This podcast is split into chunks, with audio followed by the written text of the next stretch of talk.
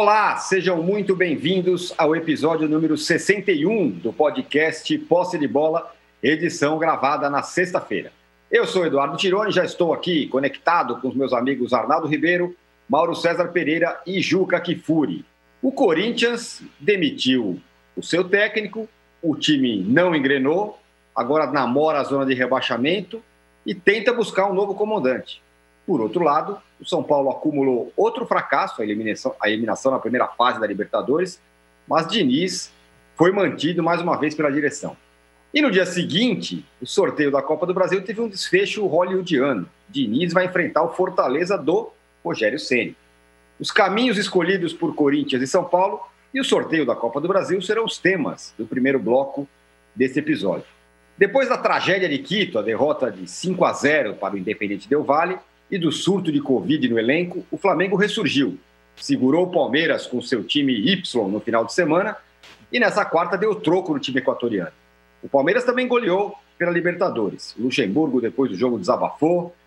Palmeiras e Flamengo estão entrando no eixo. E o Galo, que só tem o brasileiro para jogar, tá tranquilo? Esses serão os temas do nosso segundo bloco. No terceiro bloco, o assunto será mais um Grenal, agora pelo Campeonato Brasileiro, e mais Copa do Brasil teve até acusação de bolinha gelada no sorteio. E o Botafogo, que demitiu o Autori e já tem novo treinador. Um recado importante: você que assiste a gravação do podcast pelo YouTube, não deixe de se inscrever no canal do All Sport. E você que escuta o podcast na sua plataforma predileta, não deixe de seguir o Posse de Bola. Bom dia, boa tarde, boa noite a todos. Dunga é o nome que vem sendo falado, já falaram também, já está surgindo aí histórias de Autuori no Corinthians. Ô Juca, qual passo você acha que seria o mais correto agora? Empurrar com a barriga até a troca da presidência ou tentar achar um salvador agora para o Corinthians, que aí está namorando já a zona do rebaixamento? Bom dia, bom dia, boa tarde, boa noite, âncora, Arnaldo, Mauro, você que nos vê e não deixe de dar o seu like. Eu, infelizmente, neste momento, não estou com a minha plaquinha de like, porque houve Pô, aqui um acidente doméstico mas uh, prometo em breve voltar com ela, de, seja como for. Uh, você não deixe de dar seu like para fazer a alegria do nosso âncora. Nosso âncora, que, como você tem visto, brilha hoje em dia nas mais diferentes áreas. Né? Eu, para minha surpresa, nosso âncora é uma pessoa tímida, é uma pessoa que não gosta de falar muito de si mesmo, mas nosso âncora, eu ligo a televisão para ver um jogo da Libertadores e quem está?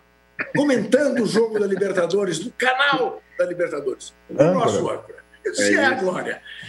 E espere, você não perderá por esperar, porque em breve nosso âncora estará comentando em castelhano.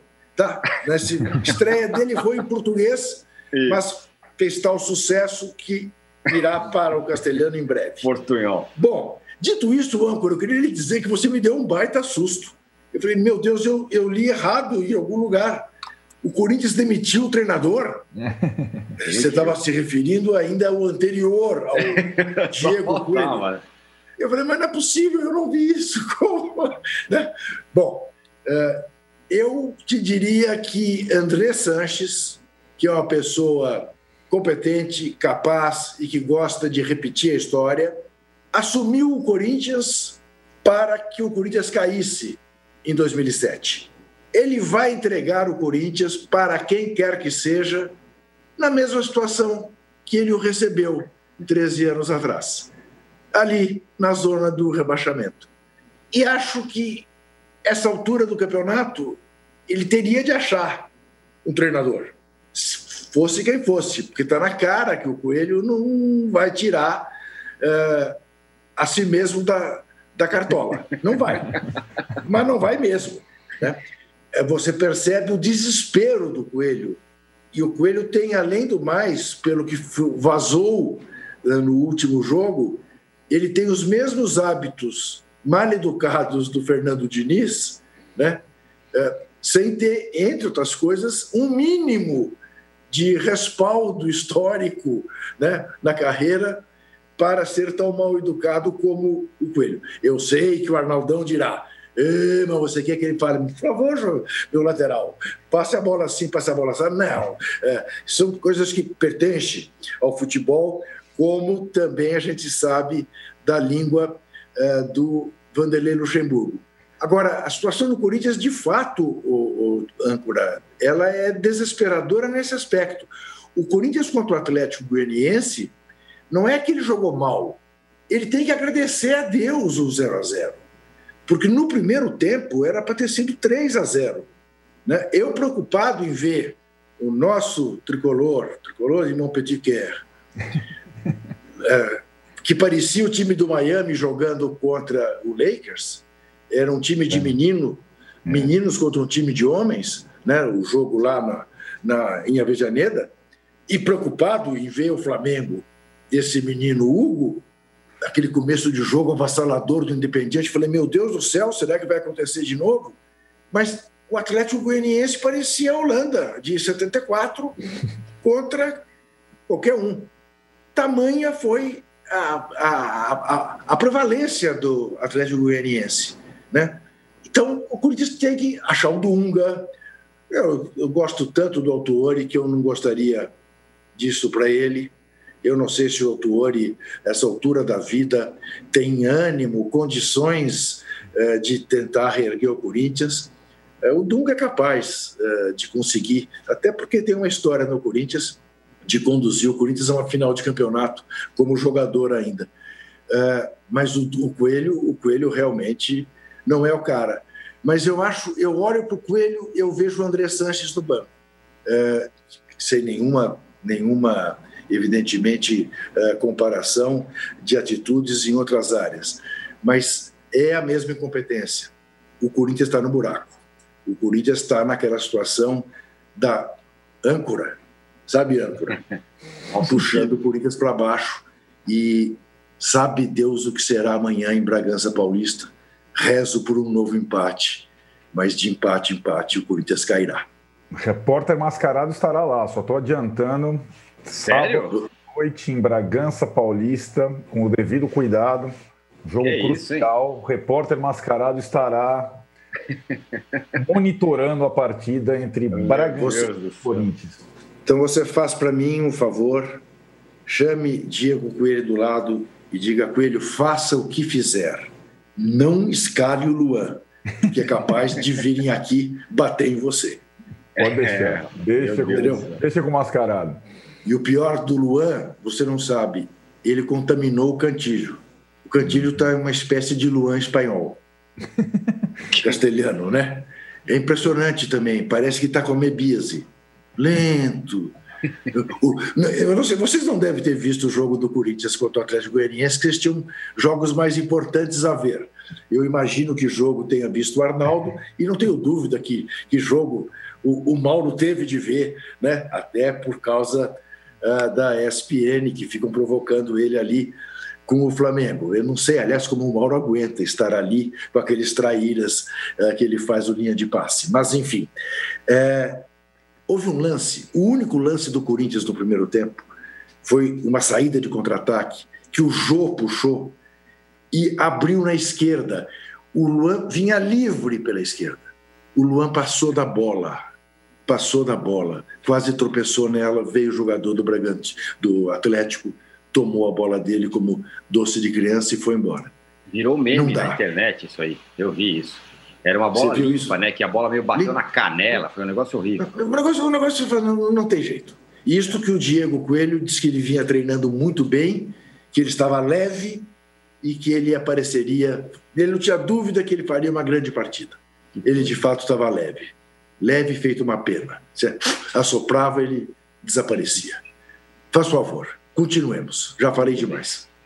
O Mauro, o Corinthians então demitiu e agora não sabe quem vai contratar. Não, não tem muito uma, uma, um direcionamento. Tem a história de Silvinho também, né? No, na pauta. O São Paulo demitiu, mas a torcida não quer que o treinador fique. Quem está certo nessa? São Paulo não demitiu. O, o, Tirone, você está deixando a gente em estado de São Paulo não, O São Paulo não demitiu. Ah, não demitiu, que eu saiba. É, eu falei demitiu? demitiu. Falou. Está prestigiadíssimo. Cometi um ato falho, desculpa. O São Paulo não, não demitiu. Não. A torcida não quer que o treinador siga. Hum, Arnaldo, é muito. São muitas funções, Arnaldo. Ele é, já está pensando no jogo que ele vai comentar. Esse é, é o momento, o não e o sim contam demais nesse Exatamente. momento Corinthians e São não Paulo. demitiu. São Paulo não demitiu. O Corinthians demitiu, São Paulo não demitiu. Quem está certo, Mauro? Acho que os dois clubes têm aí em comum o fato de as eleições estar, estarem se aproximando, né? Isso é uma senha para empurrar com a barriga. No caso do São Paulo, houve a questão também do, do, do Leco, o presidente, que estava internado, né? Quando o São Paulo perdeu na quarta-feira da outra semana para a LDU daquela maneira, é, ele tinha saído menos de 48 horas antes né, da, da, UTI, né? Estava uhum. ainda internado e tal.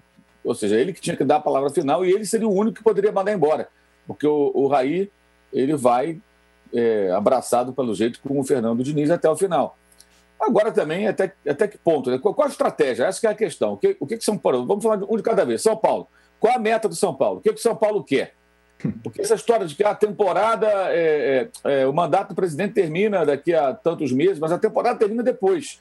Mas que para o final da temporada o São Paulo ganhar alguma coisa, ele tem que pensar em fazer algo agora, com esse técnico ou com outro. O que, que São Paulo espera? Acredita que o trabalho é, é, é da atual comissão técnica vá, vá resultar em algo de positivo? Essa é a grande pergunta. e com base em que, caso acredite? De fato, chegou a um ponto que são Paulo é a mesma coisa que era antes da parada da pandemia. Né? A gente falou que várias vezes, quando o futebol estava é, tava, tava parado, estava no olho parado, né?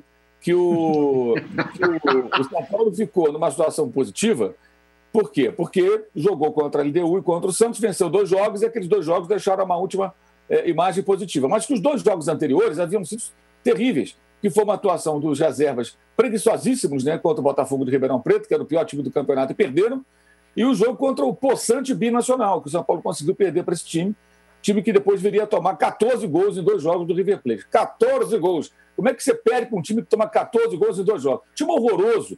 E o São Paulo conseguiu perder. Então, estava no inferno, aí foi para o céu. Aí vem a parada, e foram aqueles meses todos ali vivendo uma fantasia. Não, o time deixou uma boa. Não, não deixou a boa sensação. O time já estava na montanha russa naquela época. E continuou. Aí perde para o Mirassol e é eliminado. Aí começa o campeonato. Aí vem ali, tá, e perde para o Vasco. Aí ganha três jogos seguidos. Né? Aí, opa, agora melhorou. Aí, de repente, vai e, e volta a perder. Perde para o Atlético, como perdeu. Jogava melhor que o Atlético, tomou eh, os gols no momento que dominava a partida. É igualzinho. É igualzinho, não mudou nada. Essa, assim, essa é a minha visão com relação ao time de São Paulo atual. Isso vai melhorar? Aí alguém vai dizer, vai, vai melhorar. Com base em que, amigo, você acha que vai melhorar? Essa é a pergunta que tem que ser feita dentro do São Paulo. É o que o presidente tem que perguntar para o Raí. O Raí, por que, que você acha que vai melhorar? Com base em que? O que, que aponta nessa direção? Só o seu achismo? Eh, não é o suficiente. Então, o São Paulo tem que decidir o que quer fazer. É o Leco que tem que fazer.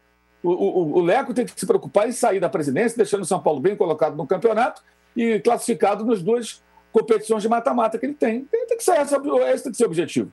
Ele passa o bastão, assume outro cara e toca o barco para tentar ganhar, ganhar, uma tacinha aí, tentar é, é, é, conquistar algo. E o caso do Corinthians é o contrário, é não, não ficar na zona de rebaixamento. A preocupação do André Santos deveria ser o quê? Eu tenho que ter uma comissão técnica que pelo menos coloque o Corinthians numa zona de segurança. Porque o Corinthians está ameaçando mergulhar na areia movediça.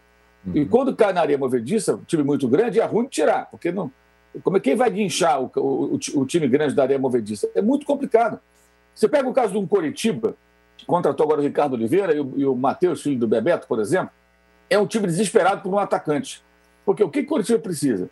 Fazer alguns pontinhos ali e tal e remar até a última rodada para não cair. Ele entrou no campeonato pensando nisso. Então, é um, é um clube que já está preparado, até psicologicamente, para o seguinte: a nossa luta vai ser aqui para sair do rebaixamento até a última rodada. Nós não temos outra condição. Foram duas temporadas na Série B. Ok. O Corinthians, ao contrário, ele não entra no campeonato pensando em ser campeão nessa temporada, ele sabe que isso é muito improvável, mas ele não imagina ficar ali na zona de rebaixamento. Então, quando cai ali, meu irmão, é difícil de sair, porque começa aquela loucura, não tem a torcida para ajudar. Né? Eu, eu acho que a torcida faz mais falta para times ruins e desorganizados do que para times fortes e organizados, porque você, quando tem o apoio do torcedor, você consegue superar algumas das suas próprias limitações pelo ambiente, e o Corinthians não tem isso, e não tem o time, não tem a torcida, isso é complicado. Então, a mesma situação. O, o, o, quem tem que assumir a missão de contratar um técnico não é o Coelho, é o presidente do clube. Agora, ele não sabe o que fazer, a gestão é horrorosa. A, dívida aumentou, o estádio continua lá para pagar, venderam uma ilusão para a torcida. Do, ah, os name rights foram vendidos, como se isso fosse resolver o problema. Os valores é, é, são muito pequenos em relação à dívida. É legal vender, ah, não sei quantos milhões, mas para perder de vista, amigo. 700 anos, diluiu aquilo ali, sabe? Não, não paga o salário de, de um dos jogadores mais caros do futebol brasileiro. Tudo resolve. Na verdade, o Corinthians está mergulhado numa crise que essa gestão é um horror, é péssima, é um negócio terrível. E pelo menos podia tentar entregar o clube, o time de futebol, numa situação minimamente segura. Mas se o cara não sabe o que fazer, né? Viveu esses anos todos também aí com essa história de ah, não manda técnico embora, não gosta de demitir. Tem essa lenda urbana aí que inventaram e, fica, e alguns coleguinhas ficam repetindo essa, essa cascata e já vai para o quinto técnico. Contando com ele como apenas interino, o próximo, caso se contratem algum, será o quinto da gestão. Contando com ele como um cara que assumiu alguns momentos, serão seis. Seis técnicos num período de um mandato. Como é que não gosta de trocar de técnico, cara? E quem, qual deles pediu demissão? Nenhum. Nenhum pediu demissão. Hum. O Jair Ventura foi o único que não foi demitido, mas indiretamente foi: ó, não vamos renovar teu contrato. Muito obrigado, tchau. É a mesma coisa. Né? Então, esse, esse é o cenário do, do, do, do Corinthians. Agora, os presidentes parece que eles não querem tomar uma atitude, seja ela qual for. Né? No caso do Leco, olha, eu não vou mandar ninguém embora, eu confio no Fernando Diniz, assume a bronca. Então assume a bronca. Então, olha, não dá mais, vai rair todo mundo embora, eu vou contratar outras pessoas aqui. E aí, no final do mandato, você vai falar, olha, deixei o time nessa condição. Né? Porque financeiramente a gente sabe, os dois vão deixar os clubes no buraco, né? os dois estão com dívida e com problema. Muito bem. A gente segue aqui pedindo likes, né, Juca? E eu quero só ler o recado aqui do Marco Vasconcelos. Ele falou que na live de segunda-feira ele veio dar uma olhada aqui e deixar o like dele, então vocês também façam como Marco Vasconcelos. E no meio da aula da faculdade ali, estava em casa, né? É, aula remota. A mãe dele entrou lá no quarto, viu e perguntou quem, quem, qual era o professor. Ele falou que o professor era você, Juca. O, pro... Marco. Entendeu? O Marco. Marco, não faça mais isso, né, Marco? Saiba quais são as prioridades. Pelo Exatamente. amor de Deus. Você veio dar um pulinho aqui. Você devia estar aqui desde o início. Exatamente. Entendeu? A faculdade você recupera a aula depois. As coisas Isso. que acontecem no poste de bola, São... embora você possa ver a qualquer hora, sempre ao vivo é mais interessante. Exatamente. Não perca e... o, âncora. E eu prometo a você, Marco, prometo, isso é um compromisso que eu vou assumir, tão logo haja o um intervalo, depois da participação do professor Arnaldo, é, eu reaparecerei com o like.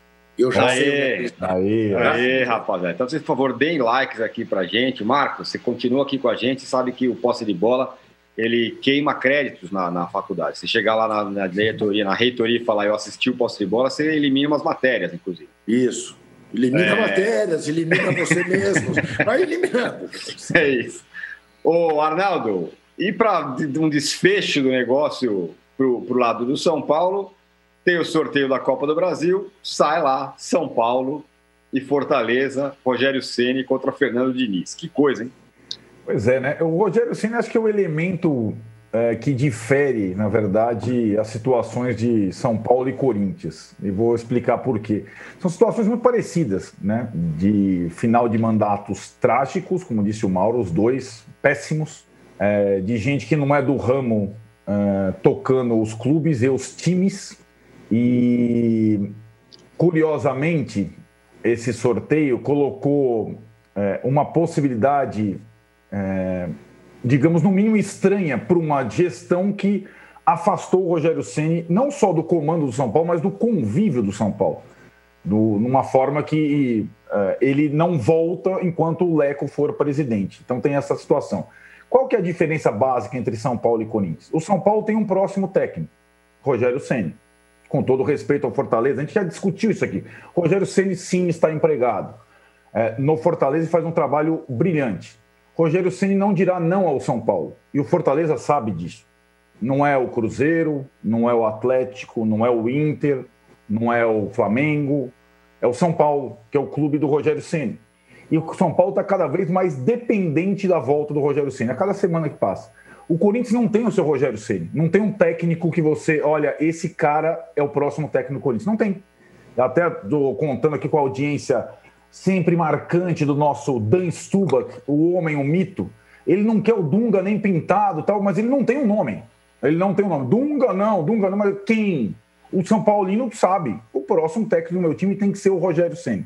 E aí tá essa, cilada, digamos assim, né, Tironi? Porque se o Rogério Senna não vem agora, a cada semana que passa, faz menos sentido você trazer uma pessoa que fique dois meses, dois meses e meio, até a virada do ano, até o próximo mandato.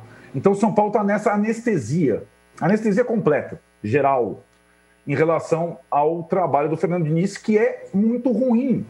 O Fernando Diniz, é que conta com uma boa vontade grande, eu contava, ele não tem mais da, da, do pensamento geral. Não, não é a relação ao torcedor do São Paulo. O pensamento geral, uma boa vontade para que a ideia diferente desse certo. A ideia diferente dele não vai a lugar algum, já está provado isso. Os times dele, como disse o Mauro, são sempre assim. São times que frágeis atrás. O Fernando Diniz é, não tem no conceito de treinador o aspecto defender. E se você não sabe defender, você não vai a lugar algum. Em qualquer esporte, basquete, vôlei, futebol, não existe isso. O, o Fernando Diniz é uma utopia. E ele vai destruindo os sistemas defensivos dos times pelos quais ele passa. É sempre assim, é uma história mesma. Foi assim no Atlético, foi assim no Fluminense, está assim no São Paulo. A diferença, o Fernando Diniz não está com o São Paulo na zona de rebaixamento. O Fernando Diniz tem um sucessor imediato, Rogério Ceni. Então, para o São Paulo, trocar o treinador tem essas duas implicações. Eu não estou com a água no pescoço ainda. Os dois próximos jogos. A diferença do São Paulo para o Corinthians são seis pontos. O Corinthians tem um jogo a mais, é verdade. São seis pontos. O São Paulo tem Curitiba e Atlético Goianiense, lá debaixo da tabela. Vamos ver. O mês de outubro para o Fernando Diniz começa com esses dois jogos do Brasileiro e vai acabar lá com esse jogo da Copa do Brasil que você falou, Tironi. Contra o Rogério Ceni, se ele chegar até lá. Não Rogério Ceni, Fernando Diniz.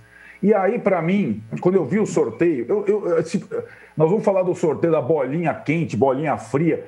Para mim, estava na cara que ia dar Fortaleza e São Paulo. É básico que ia dar Fortaleza e São Paulo, porque o destino quer. Né? O destino quer, o futebol precisa disso. Hoje, o Fernando Diniz pode dizer: as duas vezes que eu joguei contra o Ceni como técnico do São Paulo, eu venci. Mas nenhuma partida era eliminatória. Né? Uma no Pacaembu, outra no Morumbi. Agora, a primeira vez, o Fernando Diniz vai a Fortaleza, primeiro jogo, se chegar até lá em 28 de outubro, enfrentar o Rogério Ceni. E aí, para mim, não sei se vocês concordam, Leco, presidente do São Paulo, ter o Rogério Ceni pela frente agora, no final do mandato, é horrível, é péssimo, é uma coisa é, desesperadora. Para o Raí, para o Pássaro, para os dirigentes é, que foram desastrosos no comando do São Paulo, também, que apostaram num treinador que não tem nada a ver com o São Paulo. Agora, para o Fernando Diniz é bom negócio, se ele chegar até lá. É uma possibilidade de mostrar que embora dirigindo um time mil vezes mais forte, mil vezes mais caro, ele ainda é capaz de, olha, eu aqui eliminei os cara, o cara, o cara do São Paulo, o cara do São Paulo quer com o meu lugar. O cara do São Paulo quer com o meu lugar. Para o Fernando Diniz, porque ele não tem mais a Libertadores, não tem mais. Título Paulista não tem mais. O que, que ele tem? Ele tem uh, o brasileiro, que é um campeonato que, se você empata, você não está em crise é, dependendo da sua situação, é Luxemburgo aqui, tal, Fernando Diniz ali e tal. E tem a Copa do Brasil. É, e a Copa do Brasil lhe dá um desafio interessante. Se ele fosse jogar com todo respeito com Cuiabá, Bragantino, é, é, qualquer outro, Botafogo, não seria um desafio. Agora é um desafio para ele jogar contra o Ceni. É um desafio particular para o Fernando Diniz. Para ele foi interessante o sorteio. Agora, nós estamos no início de outubro. Resta saber se até o dia 28 data desse confronto, Fortaleza e São Paulo, o Fernando Diniz estará vivo. A missão dele em outubro é estar vivo até a última semana do mês para jogar esse confronto contra o Ceni que o destino quis. Arnaldo, você sabe, você sabe que você que você acaba de me dar uma ideia, né? Hum. Ao dizer que o Corinthians não tem um Rogério Ceni para colocar no banco de treinador, me ocorreu aqui, longe de Dunga, de Autuori, de Filipão, sabe? Cogitou-se também em Filipão, né? Uhum. Uma injeção de macheza no time.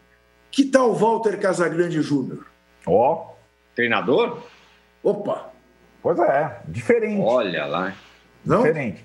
O, Dan... ele, tem uma, ele vai me matar, mas imagina se ele toparia. Imagina, ele, ele, ele, tá ele, é inteligente o suficiente para não, é, não, aceitar. Ele está vendo posse de bola. O Dan Stuba quer você de interino até a volta do Tite, mas isso é uma outra situação. Vamos lá, vamos ver.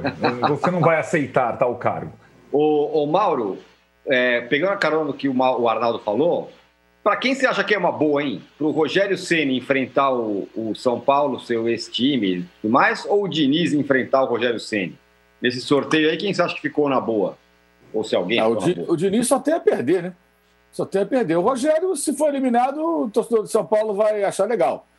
E se eliminar o São Paulo, ele vai ficar com mais saudade do, do Rogério. Então, para o Rogério, está tranquilo. Sem contar que nesse confronto a obrigação de classificação é de São Paulo não é do Fortaleza, é um time muito mais caro, maior investimento. Só o, o, o Daniel Alves sozinho custa, de repente, a folha de pagamento quase toda do time é, do Fortaleza. Então, é, franco atirador. O Rogério vai tranquilo. O, o Fernando Diniz, não. Se perder para o Rogério, com a diferença de investimento entre os times, fica mais pesado para ele. Então, acho que o Rogério está numa boa, está bem tranquilo aí. Não tem muito que se preocupar, não. A não ser, claro, se o time fizer um papelão, perder de goleada, aí vai pegar mal. Mas uma disputa equilibrada entre os dois, mesmo que venha a ser eliminado, até que a prioridade de Fortaleza não é ganhar a Copa do Brasil, né? A prioridade do Fortaleza é seguir na primeira divisão, fazer outra vez uma campanha segura como ano passado, quem sabe se classificar para a Sul-Americana mais uma vez, como conseguiu na temporada passada. É, já ganhou do Ceará agora, né, no primeiro jogo lá do final estadual. Muito bem. Daniel Alves, Mauro. Daniel Alves, eu supunha que veríamos no estádio El Cilindro fazendo uma partida à la Arrascaeta. Hum. Pelo menos isso, do ponto de vista do comando do São Paulo. Assumir o jogo. Nem por isso. Nem por isso. É outra decepção nesse aspecto. Outra decepção. Mas é, é, porque, acha, é né? porque o jogo não foi no cilindro, Juca. Senão ele ficaria mais inspirado. Foi lá no Monte de Laje, lá do. Sim, do, Libertador. Um monte de laje. É, aquele estádio todo, os caras puxam um pedaço, fazem uma outra obra, um negócio horroroso lá. Libertadores da América, que chama o estádio. Isso, é isso, isso, é. Deveria isso, chamar Grondonão, né? Isso, Mas é. Libertadores da América. Isso, isso. Grondonão Mas... seria mais adequado, né, com a história daquele clube lá. Mas que coisa, que coisa horrorosa o comportamento dele, assim também de absoluta, enfim, não, não, eu até comentava ontem, ontem eu tive o prazer de receber o âncora, comentava com o âncora, uh, vou te falar, o menino zagueiro central uh, foi o cara que mais me, me encantou, foi quem mais me encantou, Diego Costa. Uhum. Assim, do ponto de vista da personalidade, não, não é pelo gol apenas. Arrancou um gol no meio de três zagueiros do, do, do, do River. O, o, o, Daniel Alves também parecia que estava com mebíase. Ah, tá louco. Que coisa horrorosa. É, muito bem. Bom, fechamos aqui o, o primeiro bloco desse episódio 61 do podcast Posse de Bola. A gente volta em 30 segundos. Você tem 30 segundos para dar muitos likes para a gente aqui. E eu, para então... eu achar a plaquinha do like. Mas Isso, o Juca, inclusive, achar a plaquinha do like. Exatamente. E no, no, segundo bloco, vamos falar de Flamengo, vamos falar de Palmeiras. Já voltamos. Flamengo. A segunda temporada do podcast Futebol Bandido conta em detalhes a história do assassinato do jogador Daniel e mostra como uma festa de aniversário levou a um crime brutal. As equipes se depararam com um achado de cadáver do sexo masculino. Estavam é, é, com alguns cortes na região do pescoço. Muita raiva. E, gente, eu preciso falar uma coisa para vocês. O Daniel não bateu o carro, não. O Daniel foi assassinado. Você pode ouvir Futebol Bandido no UOL, no YouTube e também nas principais plataformas de distribuição de podcasts.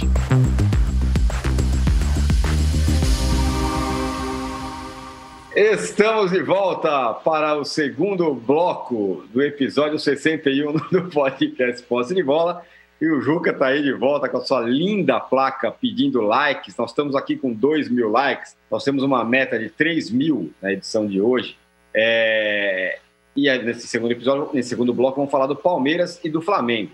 É... O Mauro, até outro dia o Domenech para muita gente não servia. Agora o auxiliar é, funcionou, o time decolou depois do depois daquela semana lá que abalou o Flamengo, né? Goleada, surto de Covid. É... As coisas começaram a entrar no trilho, parece, no Flamengo. Muita gente aqui na chat está falando daqui a pouco o Flamengo vai ser o líder do brasileiro. A coisa engrenou. É, a semana foi de, de grandes transformações, né? Primeiro, vale sempre a pena lembrar que alguns dirigentes não pareciam acreditar nos jogadores, né? Porque entraram na justiça desportiva para adiar o jogo com o Palmeiras. E, obviamente, se você quer adiar o jogo e você tem jogadores para colocar em campo, é porque você não confia naqueles jogadores. Você acha que aqueles garotos não vão dar conta. Os moleques deram conta e muito bem. Aliás, o Flamengo no domingo ele jogou melhor do que o Palmeiras, mais organizado que o Palmeiras, trabalhando com a bola no chão. 41, 42 do segundo tempo, o Flamengo estava cercando a área do Palmeiras, trocando passe. E o Palmeiras metendo bola na esquerda, corre, bota na correria, joga na área, sem nenhuma organização, nenhum, nenhuma proposta concreta de jogo, aquilo que a gente vê nos jogos do Palmeiras. E, então foi algo muito impactante ali. É, é, ali eu acho que houve uma recuperação ali da, da, autoestima, digamos, depois daquela pancada lá do, do, do Del Valle, né?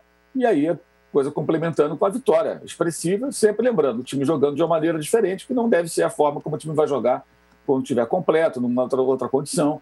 O time jogou muito protegido, jogou com menor posse de bola, mais fechado, não deve jogar assim. Aí tem aquela coisa, ah, o auxiliar melhor, o outro técnico, o técnico, o, o, o Domi, obviamente participou de toda a estratégia, da definição da escalação. O cara não está lá morrendo, está em casa com, com, com a Covid. É, mas ele não está entre a vida e a morte a ponto de não poder falar com a pessoa. Ele pode falar, ele pode falar no telefone, pode falar em videoconferência, ele está se comunicando. Até o Trump agora que está tá com a Covid, parece que vai ficar trabalhando, disse a assessoria dele que vai, tá, vai ficar trabalhando e tal, vai, o que é, é péssimo para a humanidade, poderia dar um tempo, né? Aproveitar e ficar um pouco lá calado, lá, fechar a boca, é, ver uma foi... série, né? ler um livro. Pô, é, fica isolado, né? É, é, isolamento mesmo, né? Mas não, ele ameaça com, com, com essa proposta aí. Mas o, o Domenech, obviamente, estava em contato com o Jorge Guerreiro, conversando. Olha, temos jogador aqui, pode montar esse esquema. É evidente, né, gente? Ah, eu assumo aqui o time, ah, vou ficar aqui de Covid, eu vou ficar aqui vendo sessão da tarde, você treina o time aí, dá seu jeito. Não. Os caras conversam, os caras trocam ideia, os caras é, é, é, é definiram ali juntos o, o, que fazer. Isso é uma coisa, acho que é evidente, né? É o Ramon não ficou fora do Vasco? Ficou. Conversou com o auxiliar dele, claro, naquela semana que o Vasco não pôde contar com o seu treinador à beira do campo. Mas, ô Mauro, Mauro e assim imagino que deverá fazer, ser, né? Deixa eu só te fazer uma pergunta. É, é, é, óbvio, você tem toda a razão. É evidente que o, que o Domenech está participando disso tudo, está conversando com isso tudo. Mas para quem está em casa vendo na televisão, o Guerreiro não te, para, não, te, não te passa mais confiança ou mais simpatia do que o Domenech? É o estilo, né? O cara apareceu domingo de bermuda, pô. Aí já, ótimo. já mudou ali o. A bermuda é, já mudou bastante a visão das pessoas. É, o primeiro impacto foi aquele, né? Você nem sabia Sim. quem era o cara. É, Só o torcedor muito atento fica ligado nisso, né? Vê uma foto, uma imagem, ah, isso aqui é auxiliar. De repente o cara tá na beira do campo ali com um bermudão ali do Flamengo, fala, pô, quem é esse cara aí? Aí esse é o técnico. E o time, assim, o time jogou bem, venceu o, jogo, venceu o jogo agora e o outro de domingo foi quase uma vitória, pela maneira como tudo aconteceu a, a, a, atuação, o resultado foram muito bem recebidos, como se o Flamengo tivesse vencido o jogo, embora tenha sido empate. Então, as atuações e os resultados pesam a favor dele. Mas é um trabalho da equipe, obviamente, não estão desconectados. É, aí vai também de uma certa má vontade de alguma parte da torcida com, com o, o Domi. Né? Ah, e você jogar todo o mérito para o cara. Se tivesse dado errado, o cara fala, viu, é o Domi que está lá comandando pelo telefone, né? que nem o Oswaldo lá, o, né, o, e o Valdemar. é, é, o que iam falar. Como deu certo, até viu, o Dom não tem nada com isso, o bom é auxiliar. E é uma vontade das pessoas com, com o técnico. Mas o que eu acho que é importante é assim, é lógico que isso a gente vai saber mais adiante. Foi um sinal assim que foi dado de uma união. O elenco, os jogadores, na dificuldade, as atuações dos caras mais experientes, principalmente o Arrascaeta nesse jogo, jogou barbaridade. Eu acho que isso, foi, isso, foi muito, isso é muito importante porque havia uma sensação de que havia de que a coisa estava ali meio quebrada, né? Tipo, jogadores não concordando com a forma como o cara treina o time, a história do rodízio, muito tititi, principalmente fabricado pela imprensa, a maior parte, né? É, é, é as polêmicas vazias de muitos programas de televisão, de, de, de, coisas também que rolam na internet, você não tem o que falar, até, até, até como se diz, o, o, o, o tweet de um vice-presidente secundário hoje vira tema para se discutir. Quer dizer, a falta de assunto provoca isso. A busca é, desenfreada pelo clique barato né, e pela audiência barata gera muito tititi. Mas havia, claro, ali um clima meio estranho. Assim, parecia que não havia sintonia. E agora parece haver. Até para os jogadores que, que pegaram a, a, a Covid, que ficaram fora, a primeira leva já ficou disponível nesse jogo no banco, pelo menos, né? mas os outros virão agora em breve. É, me parece que vão encontrar um outro, outro cenário. Eu acho que isso é bem importante para essa próxima é, fase agora, até porque o Flamengo vai ter desfalques por conta das seleções, vai começar a Copa do Brasil, vai ser uma terceira competição, e descobriu que pode contar com alguns jogadores com os quais ele não contava, né? Gostei e, vai pegar, e vai pegar o Atlético Paranaense que o eliminou no ano passado na Copa do Brasil. Esse, esse é outro embate interessante né, da Copa é do Brasil. Legal. É bem legal mesmo. É um dos mais, dos mais legais dessa, dessa, dessa fase. Gostei. O Mauro falou, pô, será que o Domi fica... Você acha que o Domi ficava vendo lá a sessão da tarde em casa? Sessão de la tarde em casa, sem, sem cuidar do time. O, o Arnaldo, o Palmeiras também goleou 5 a 0 Lucha desabafou e também está classificado, né? O Palmeiras na, na Libertadores. E, e, o Galo sozinho, né? Só o Campeonato Brasileiro e tudo mais. Palmeiras e Galo são os, os, os, caras, os times que podem incomodar, sei lá, talvez o Flamengo. O Palmeiras pode, com esse, com esse time que ganhou de 5 a 0 mas não encanta ninguém? Pode. É, eu acho que essa situação, nós estamos agora hum, começando outubro, mais ou menos um terço de Brasileirão, é, praticamente com a fase de grupos da Libertadores definida, sorteio da Copa do Brasil definido. As previsões é, é que tá, é, elas não mudaram muito. Quais eram os candidatos ao título brasileiro? Flamengo, Palmeiras sempre e Atlético por conta do São Paulo e pelo investimento. Continuam sendo os três. E Grêmio? Não, o Grêmio Brasileirão nunca não dá. não dá, ele nunca leva, né? ele já larga, larga atrás. E, e, acho que continuam sendo os três times mais fortes do Brasil, cada um ao seu estilo. O, o Flamengo dos estrangeiros, o Galo do São Paulo e o Palmeiras do Lucha. Cada um tem o seu estilo. E acho que eles vão brigar não só no brasileiro, Flamengo e Palmeiras, mas nas competições mata-mata também. O time do Palmeiras ele não é encantador, mas ele é chato, forte e para jogos mata-mata ele pode incomodar, sobretudo. E agora consegue reabilitar alguns jogadores. O Mauro falou de reabilitar os jogadores do Flamengo. O Palmeiras também, até o Rony fez gol. Os meninos estão é, oscilando, mas entregando algumas coisas inesperadas, como agora foi o Wesley, não o Gabriel Verão, foi o Wesley. E o Palmeiras segue lá naquela toada, invicto no brasileiro, mas não tão distante da liderança, classificado na, na Libertadores, num grupo fácil. E é, na Copa do Brasil vai pegar o Bragantino. Bragantino e Luxemburgo também, nossa senhora, Bragança Paulista e Luxemburgo tem mil histórias, também é outro confronto interessante da Copa do Brasil. O Palmeiras tem time, tem defesa e time que toma pouco gol briga por todo o título, todo título, para brigar pelos títulos. Gostem do futebol do Palmeiras ou não, é fato. Né? Gostem, gostem do futebol do Palmeiras ou não é uma, é uma digamos, uma estocada é, nos críticos aos quais respondeu o senhor Vanderlei Luxemburgo. E, pelo amor de Deus, Arnaldo, você enfiar 5 a 0 eu errei por um. Eu escrevi antes do jogo, vai ser 4 a 0 para o Palmeiras. Ganhar de time de La Paz aqui na baixitude é mole. Esse time do Bolívar não existe. Não me venha, é claro que a obrigação do Palmeiras era golear o Bolívar e ele cumpriu com a sua obrigação. Palmas para o time melhor. Fez o que tinha de fazer. Mas isto não exime e nem o recoloca em lugar algum. Vamos ver como será a continuidade no Campeonato Brasileiro. Se a fortaleza do Palmeiras em relação à esmagadora maioria dos seus concorrentes permitirá novas goleadas. Uhum. Não então, me venha eu... com essa que essa goleada redimiu, porque não redimiu coisa alguma. Não, não, não redimiu. Agora, assim, eu, eu, não, eu não defendo, eu não, eu não tenho nenhuma curiosidade para ver entrevista do Vanderlei Luxemburgo, nem na alta, nem na baixa, zero. É a mesma conversinha de sempre. O que eu estou analisando é o time dele em campo qual a característica do time dele. Esse é um time chato de ser batido. Empatar. Sim.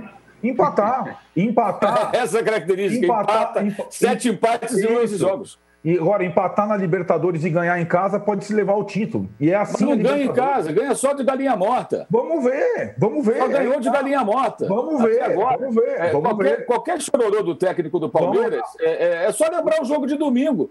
É, é as reações dos torcedores então, do Palmeiras indignados. Sim, mas o, Arnaldo, o de... que aconteceu domingo foi gravíssimo do ponto de vista palmeirense.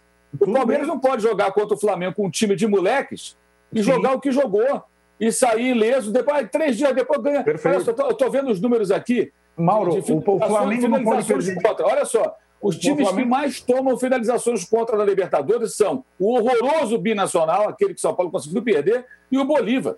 Tudo bem. Dizer, qualquer um, até o time da rua lá em Niterói, chuta a bola contra o, contra o gol do Bolívar. Vamos combinar.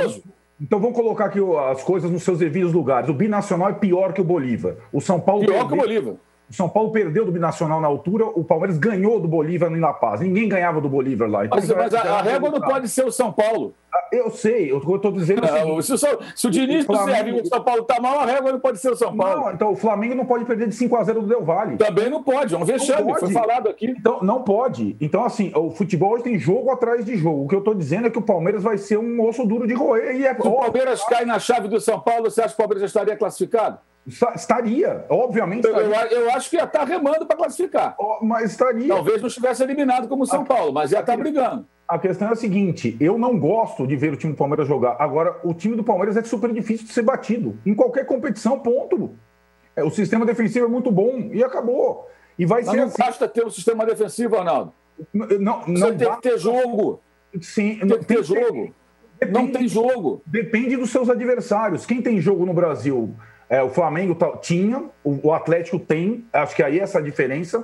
O, o, o, Atlético é o principal adversário, não só do Flamengo, como do Palmeiras no brasileiro. Tem uma frente única, joga, não empata, ganha ou perde, mas também é assim. Se for levar em consideração que todos os outros são engalfinhados em outras competições, que você tem a semana inteira para trabalhar, que você investiu um montão, seria, entre aspas, obrigação do Atlético vencer o Brasileirão, que não ganha desde 71. Agora, o Atlético também é capaz de fabricar as suas próprias crises semana a semana, não paga salário. Certo? Aí é outra questão. você vê, então, o Palmeiras paga salário, tem elenco, tem todas as condições. Sim. Aí você vê o post que o nosso grande Rodolfo Rodrigues publicou no, no seu blog aqui, no UOL, e está lá: Palmeiras, pior desempenho contra times da Série A em 2020. É, 17 jogos, quatro vitórias quatro vitórias. Ou seja, jogando contra as galinhas mortas da chave que pegou na, na Libertadores, e pegou uma chave moleza, se classifica, mete goleada e tal. Agora, jogando no Paulista e no Brasileiro contra os times da Série A é um desastre. É um desastre. O futebol é pobre, os resultados são ruins, não perde, mas também não ganha. É, é, então, assim, não basta, é, não basta, é muito pouco. Aí ganhar do Binacional, discursar, ah, não, agora viu só, não, não, é, não é justo. Não, é justo sim. É, eu acho o seguinte: é, é, algumas atuações, algumas vitórias, é, muitas vezes são utilizadas para maquiar a realidade. Aconteceu essa semana com relação ao Lincoln, jogador do Flamengo. Ah, calou os críticos. Não, ele recebe críticos porque vinha jogando muito mal. Jogar mal é criticado, joga bem. O Palmeiras tem jogado muito mal. O Palmeiras empatou em casa com o Goiás da Covid, cheio de jogador é, fora de combate. Empatou com o Sport Recife. Empatou com o Inter, que entrou com sete reservas. Empatou com o Flamengo com o time sub-20 ali na defesa. Quer dizer, pô, é, jogando mal. É, e você vê o jogo, não acontece nada, e ganha desse time. Esse time é tão ruim, esse Bolívar, fora da altitude, tomou quatro gols em 18 minutos. O intervalo estava 1 a 0 em, em 18 minutos, 2, 3, 4, 5. Ficou 5 a 0. Então esse jogo não pode servir de parâmetro. O Palmeiras tem que fazer um bom jogo, vai jogar agora com o Ceará. Então, fique vencendo o Ceará, jogando melhor, criando situações e tal. Não, agora jogou bem. Isso não está acontecendo. Não está acontecendo. Aí o argumento sempre é a tabela. Ah, a tabela, estamos aqui. Então tá, não está bem colocado, não. Bem colocado seria estar na ponta da tabela. Quem está em primeiro é o Atlético, que perdeu três jogos, mas ganhou oito. O Palmeiras ganhou quatro. Essa é a diferença. Um ganhou oito vezes, o outro ganhou quatro vezes. Futebol, você entra para ganhar jogo, não para empatar. Né? Especialmente depois da vitória depende, passou a valer três então, pontos. Mas você entra para ganhar o jogo dependendo das circunstâncias contra quem e se o empate te favorece ou não. não é... Acabei de citar alguns exemplos de então, jogos mas... que o Palmeiras deveria vencer e que não venceu. Contra adversários Concordo. mais fracos ou fragilizados, e o Palmeiras não venceu e não jogou nada. Não perdeu, eu, eu, quero, eu quero que você. Então eu quero que você. Eu, eu, eu se eu fosse palmeirense, você... trocaria agora com o Atlético ah. de posição no campeonato. Ah, eu também. Opa, então, meu, então, meu time, então. De agora... técnico, então, putz. Porra, então, meu time, então, nossa senhora, nossa senhora. Agora, assim, eu quero que você e o Juca falem aqui: o Palmeiras é carta fora do baralho. Não é. É carta fora do baralho? Palmeiras é Libertadores brasileiro? É. Jogando essa bola é. Jogando essa bola não ganha nada. Pois. Então... Se jogar bola, se jogar melhor, aí, pelo material humano que tem, pode chegar sim a títulos. Mas jogando esse futebol mequetrefe, não vai ganhar. Não vai ganhar. Vai cruzar uma, uma hora com um time mais forte é, e não, não, vai, não vai avançar. Como aconteceu lá com o Felipão, em 2018, quando foi campeão brasileiro, na Libertadores ficou pelo caminho. Na Copa do Brasil ficou pelo caminho mata-mata. Mas ali era um outro nível de futebol jogado. Hoje a gente tem times jogando melhor.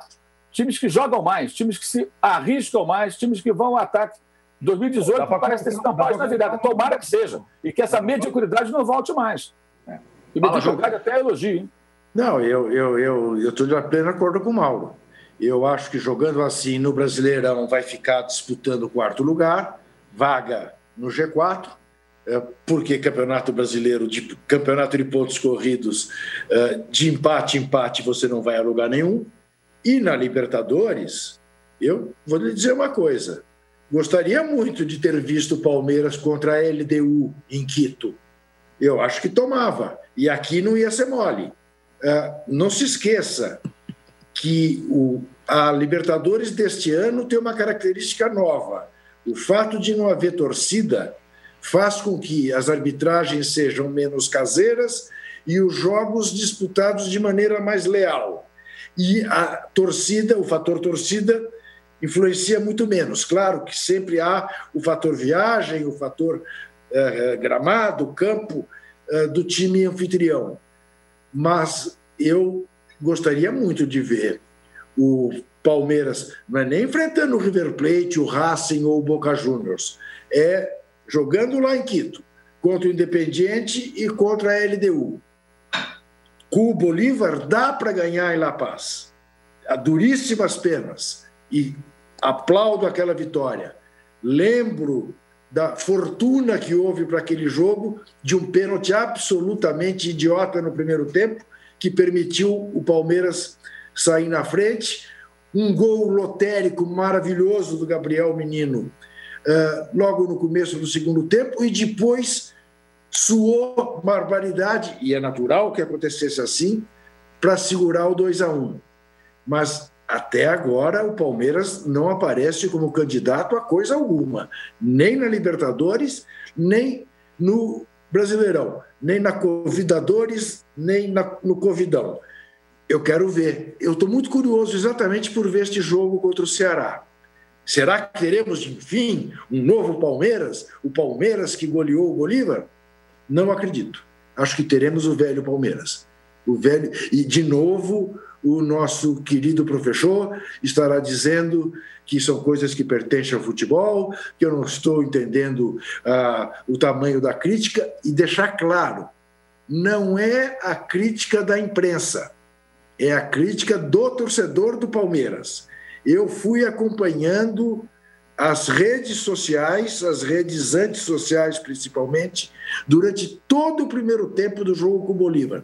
Nego estava cuspindo marimbondo, cuspindo marimbondo com aquele 1 a 0 absolutamente fraco, em que o Everton trabalhava mais que o goleiro do Bolívar. Depois que o Palmeiras fez 1 a 0 logo de cara. Estavam cuspindo marimbondo, o que tinha de fora Luxemburgo era uma grandeza. Depois, evidentemente, mete quatro gols, amainou mas eu estou muito curioso por ver o jogo contra o Ceará. Muito bem. Bom debate no segundo, no segundo bloco do episódio 61. Você, você é brilhante, âncora, porque você joga o Arnaldo às feras. Né? Você sabe eu que. jogo as feras, é você, diferente. Você sabe o Arnaldo comete uns, uns suicídios. É, ele tem, ele tem um coração no Cheverguento que não é o que faz. Meu Deus, nunca tive. Eu tenho é o Luciano falando mais alto. O Arnaldo, o Arnaldo é o jogador que joga pro time, sabe? Joga, joga pro time. É Mas ele, o Arnaldo tem um lado luxemburguista, realmente. Tem, tem. A gente volta daqui a pouco, enquanto o Juca pede likes aí, para falar de mais um Grenal. e para falar do Botafogo, que não tem mais treinador, mudou de treinador. E para falar também do Santos, que se classificou. Já voltamos. Baixo Clero é o podcast de política do UOL. Toda semana eu, Carla Bigato, converso com os comentaristas Maria Carolina Trevisan e Diogo Schelp sobre temas que dominam a pauta política brasileira. Você pode ouvir o Baixo Clero e outros programas do UOL em uol.com.br podcasts, no YouTube e também nas principais plataformas de distribuição de podcasts.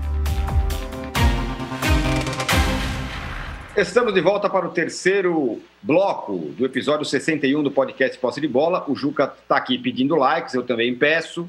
Vocês, por favor, nos deem likes, queremos chegar nas 4 mil. Dá, né? É possível, se se puede. É, teve sorteio da Copa do Brasil, teve uma história de bolinha gelada, que não sei o quê, o Atlético Goianiense reclamou do, do Roger Flores, que pegou a bolinha que não deveria, sei lá. É, até chegamos nesse ponto, né? Agora estão desconfiando até do sorteio, Arnaldo. Pois é, o, o sorteio, para explicar, né?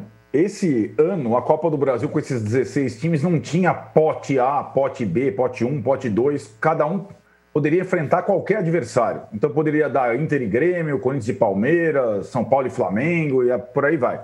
E o sorteio, na verdade, ele colocou, eh, não colocou nenhum nenhum cachorrão grande contra outro cachorrão grande. Foi uma divisão ali proporcional, igualitária, mais ou menos um, um, confrontos proporcionais, digamos assim. Alguns saborosos, outros menos saborosos, mas bem distribuídos, até de uma forma como se fosse estratégica. E aí teve essa situação. Eu confesso que eu estava assistindo, assisti a, o sorteio inteiro. Normalmente eu não assisto. Para mim é mais esse, para mim, é a coisa mais legal do futebol brasileiro mata-mata é a Copa do Brasil, 16 times, levando em consideração que tem muito cachorro grande já eliminado da Copa do Brasil, como o Galo do Sampaoli, que não foi eliminado na era Sampaoli, foi na era Dudamel, mas está fora. Está fora da Copa do Brasil, Fluminense, Vasco, um monte de gente.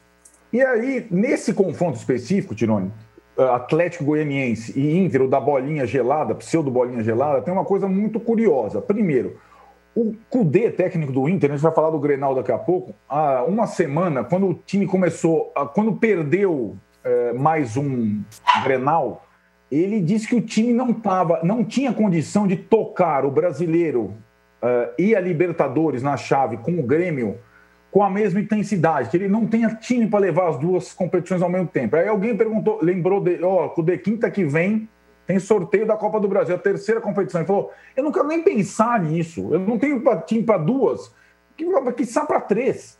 E aí eu fiquei pensando na questão, eu acho que esse confronto, pelo trabalho do Mancini, temos que elogiar o trabalho do Mancini no Atlético Goianiense, o time joga direitinho, não é só o gosto dos cariocas, ele contra o Corinthians botou dificuldade e tal e tudo mais, contra outros times também. Eu não vejo desvantagem para o Atlético Goianiense nesse confronto, não, com o Inter. Até por conta dos outros mil compromissos do Inter e pelas palavras do, do treinador que está pressionado, mas que evidentemente deu a pista que a Copa do Brasil será a terceira opção internacional nesse mês maluco.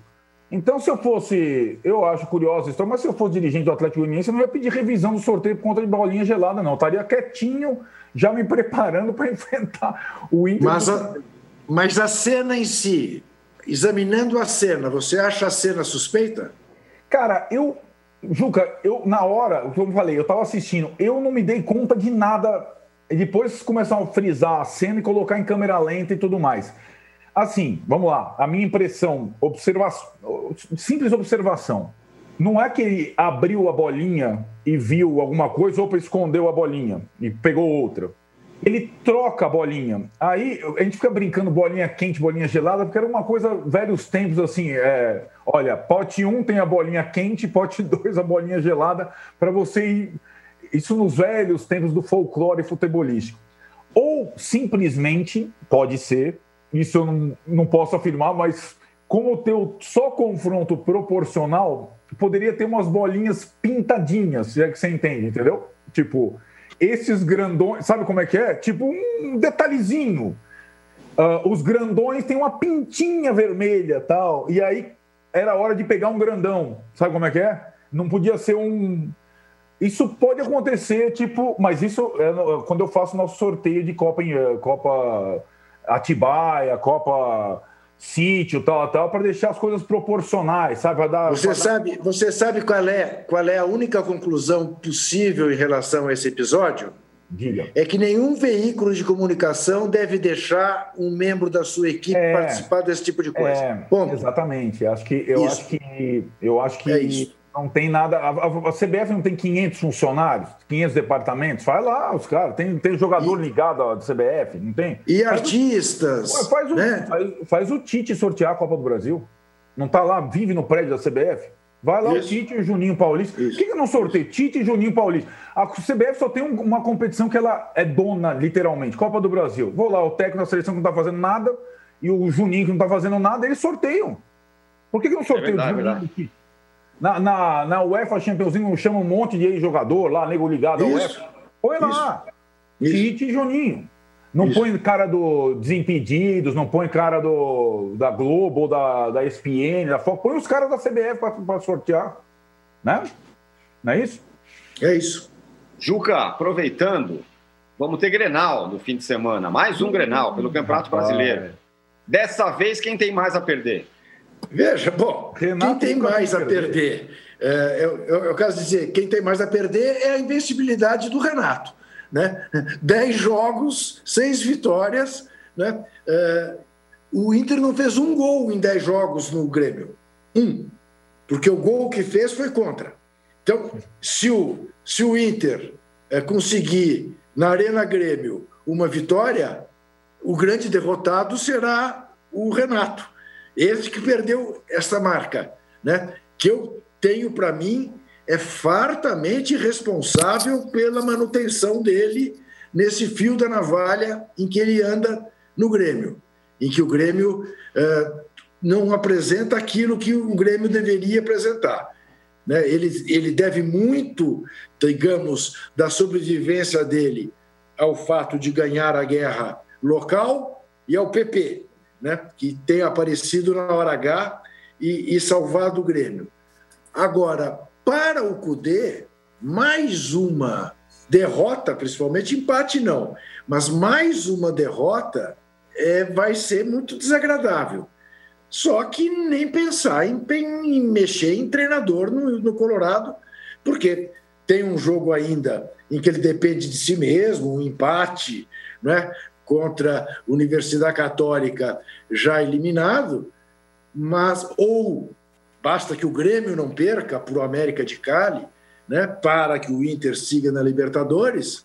Mas acho isso, por incrível que pareça, é, perdem os técnicos e só os técnicos, ou o Cudê ou a marca do a marca da invencibilidade do Renato. O Mauro, quem já perdeu é, foi o Autuori, né? Foi, saiu do Botafogo, campanha muito ruim no Campeonato Brasileiro, embora esteja classificado na Copa do Brasil. O, o Autuori está fora do Botafogo. A missão do Botafogo é muito difícil, né? É, o Botafogo parecido com o que eu falei há pouco sobre o Coritiba, né? O Botafogo está no campeonato para evitar o rebaixamento. Né? E os resultados são ruins, algumas atuações até foram interessantes, o Botafogo eliminou o Vasco na Copa do Brasil, né? tem isso também, né? conseguiu passar pelo Vasco, que tem uma campanha bem melhor no brasileiro.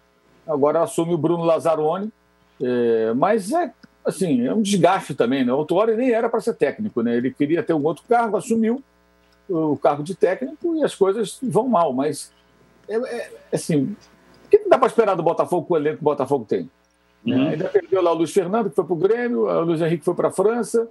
Quer dizer, jogadores que, é, com toda a irregularidade do Luiz Fernando, ainda decidir um jogo ou outro ali, é, vai, vai ser isso aí. O Botafogo provavelmente vai ficar brigando o campeonato inteiro para sair das últimas posições. Mas o Botafogo já entrou na, na, na, competição sabendo que essa era a sua realidade. Né? É, é, essa é a realidade do Botafogo. O Botafogo não tem dinheiro, só tem dívida, não tem como fazer grandes investimentos e vai ficar sofrendo ali. Na verdade, é difícil sair, de, sair desse buraco. Não quer dizer que esteja rebaixado. Imagino que vai fazer o quê? Montar um time mais defensivo, um time mais fechado, mas a dificuldade também é fazer gol, né? O Botafogo sofre muito. Você vê, o Botafogo e o Bahia que se enfrentaram, o Bahia venceu, o Bahia tem um elenco melhor, o Bahia tem hoje condições de investimento melhores que o do Botafogo. E o Bahia passou um bom tempo fora da primeira divisão, teve muitos problemas, foram anos difíceis. Se hoje vê os dois se enfrentando, o Bahia consegue contratar jogadores e o Botafogo não pode sonhar com eles. Essa é a realidade do Botafogo hoje. Embora o Botafogo esteja num centro, que é o Rio de Janeiro, onde, é, onde o dinheiro circula mais do que na Bahia. Isso é óbvio. Como São Paulo também e tal. Você tem mais facilidade, né?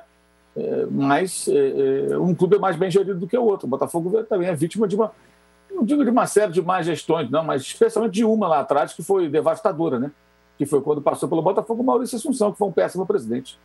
É, agora tem um, só para. Uh, ah, queria falar com você, Arnaldo, que tem um, tem um outro time que parece imune ao que acontece fora de campo, né? Aconteça o que acontecer, é, presidente afastado, dívida, não paga salário, acontece de tudo com o Santos fora de campo. E dentro de campo, o Santos está lá, acabou de se classificar para a segunda fase da, da Libertadores. Para mim, o Santos é o maior mistério do futebol brasileiro. Acho que é o legado do Rei Pelé, sinceramente. É, é uma coisa. Sabe aquela coisa? O, brotam garotos. É o, é o time mais caótico politicamente do Brasil, é o clube mais caótico politicamente do Brasil há algum tempo. O ano passado foi vice-campeão brasileiro nesse mesmo caos com o São Paulo. E agora, mais mutilado ainda. Lembrando, perde jogador, não pode inscrever jogador. O Elias estava treinando no Santos, teve que ir para o Bahia porque o Santos não conseguia inscrever jogador. E agora tem o outro. E, e o, o time joga, o time tira um. E assim, Tirone, é um dos poucos times brasileiros, dá para contar nessa mão aqui, que nunca foi para a segunda divisão, nunca caiu no Brasileirão. E outra, nunca passou perrengue mesmo. Não é essa situação que o Mauro está falando do Botafogo, do Curitiba. O São Paulo já teve apertado, o Cruzeiro caiu, o Corinthians caiu. O Santos vai passando. O Santos está desse jeito caótico, classificado. Tudo bem que a chave da Libertadores era fácil e o Gesualdo tinha feito bons pontos lá atrás, antes mesmo do Cuca. Classificado em primeiro lugar. Vai jogar com o Ceará na Copa do Brasil e numa situação confortável no brasileiro, não ameaçadora. E mais em alguns jogos dá muito prazer ver esse time do Santos jogar. É legal Verdade. ver, é legal Verdade. assistir. E o Santos normalmente é legal de assistir. Então eu, só posso acreditar essa magia na passagem do Pelé, que eu não, infelizmente não vi jogar, minha geração não viu. Porque é inexplicável o que acontece lá. É uma, é uma coisa inexplicável. Passa ano, entra ano, confusão, presidente afastado, presidente uh, impeachment, tal, não sei o quê e tem uma situação que o time consegue driblar essas coisas normalmente. É, é, impressionante e mais uma vez esse ano, com outro treinador, com outros jogadores, o Santos vai repetindo a toada de 2019. Muito eu bem. Fico, Fala, Eu fico aqui. É o Pelé, é, é o Pelé. Não, eu cada vez, cada vez que eu ouço alguém dizer assim, né, de vocês, companheiros de trabalho tão queridos, eu não vi o Pelé jogar além de eu me dar uma profunda pena é. de cada um que diz isso, e eu sei que eu estou aqui diante de três que não viram, ao mesmo tempo eu me lembro da minha idade e fico um pouco deprimido. Não, não, é possível, não, é, não, não, é possível que alguém não tenha visto Pelé jogar. É, percebe? Assim, é, minha, é o sentimento minha... dúbio, né? Aquela é, coisa. É. Você sabe que a primeira vez que eu, que eu, que eu percebi que eu era estava um pouco avançado em idade, eu era diretor da Placar, e entrou em minha sala. Não sei se vocês conhecem a figura, aquela adorável figura, do Álvaro Almeida. Sim. Filho do Amiltinho. Né? O pai dele foi um brilhante jornalista.